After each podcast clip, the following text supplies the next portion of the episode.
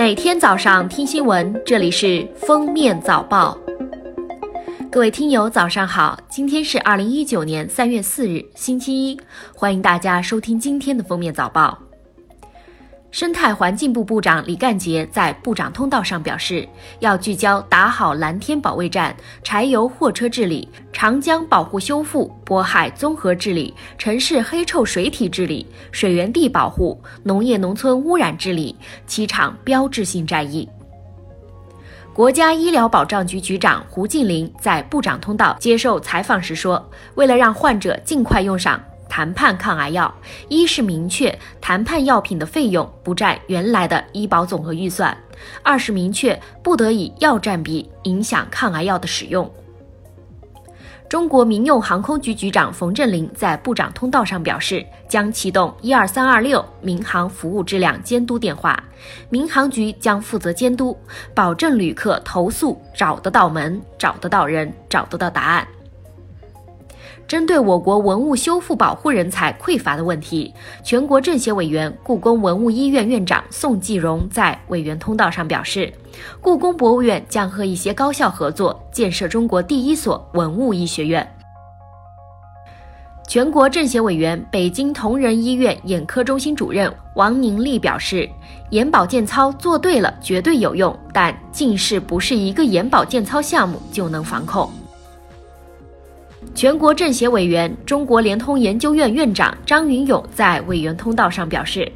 可以实现秒下高清电影的五 G 手机，今年下半年将零星上市，明年两会期间有望大规模上市。全国政协委员、中国探月工程总设计师吴伟仁说。今年底，我们准备发射嫦娥五号，实现在月球采样返回，有可能成为继美国、俄罗斯之后第三个返回地球的国家。明年，我们将发射火星探测器，实现火星的环绕、着陆和巡视探测。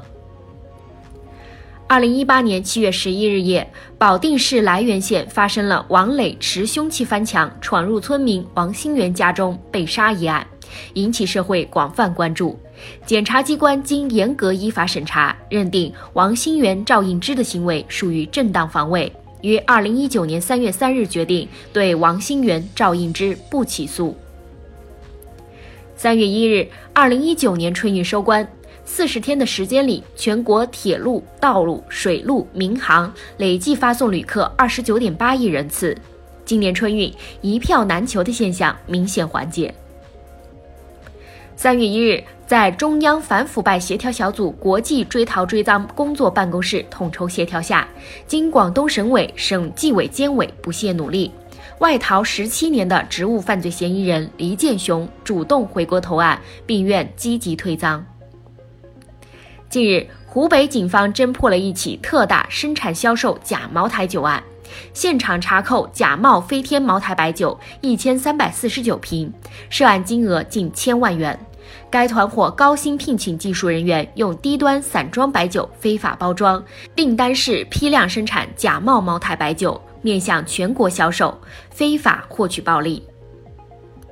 二月一日，柳州市委书记怒斥交通局，引发热议。三月一日，广西柳州市出租车行业治理工作新闻发布会上透露，市交通运输局工作推动迟缓。敷衍塞责、应付了事，并存形式主义、官僚主义问题，两名领导干部因此被停职检查。最近，OFO 公司提供了一种退押金的新办法，用户可用押金兑换网上金币，金币可以在折扣商城中换购商品，但许多商品只能用少部分金币，大部分还得自己添现金购买。同时，以押金兑换金币的用户可以永久性免押金骑车。近日，一名网上在逃犯罪嫌疑人到湖南某派出所应聘辅警，当民警进行资格初审时，发现该男子竟是在逃人员赵某。随即，民警不动声色将赵某带至值班室控制。据赵某供述，他以为辅警招聘审查身份不会很严格，谁知一露面就被民警识破。目前，赵某已被刑拘。近日，上海一女子在医院陪护家属时，因怀疑护士对丈夫进行催痰时操作不当，才引发咳嗽，打了护士耳光，并连续拍打其头部。周围人劝阻后，女子不依不饶，再次上前拉扯护士头发，并继续殴打。目前，该女子因殴打他人被警方依法处以行政拘留九日，并处罚款人民币五百元。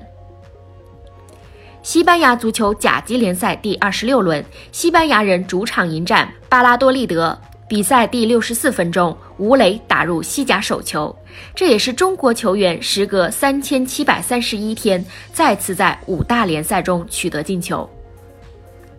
据媒体报道，美国科罗拉多大学博尔德分校的研究人员在一项研究中发现，工作日熬夜、周末补觉这种行为，在某些健康检测结果上比连续熬夜情况更差，出现胰岛素敏感性降低情况，并不是一种有效的健康策略。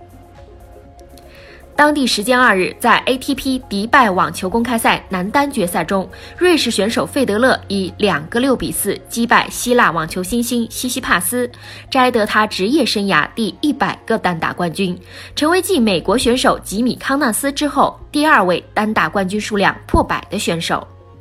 感谢收听今天的封面早报，我们明天再见。本节目由封面新闻和喜马拉雅联合播出。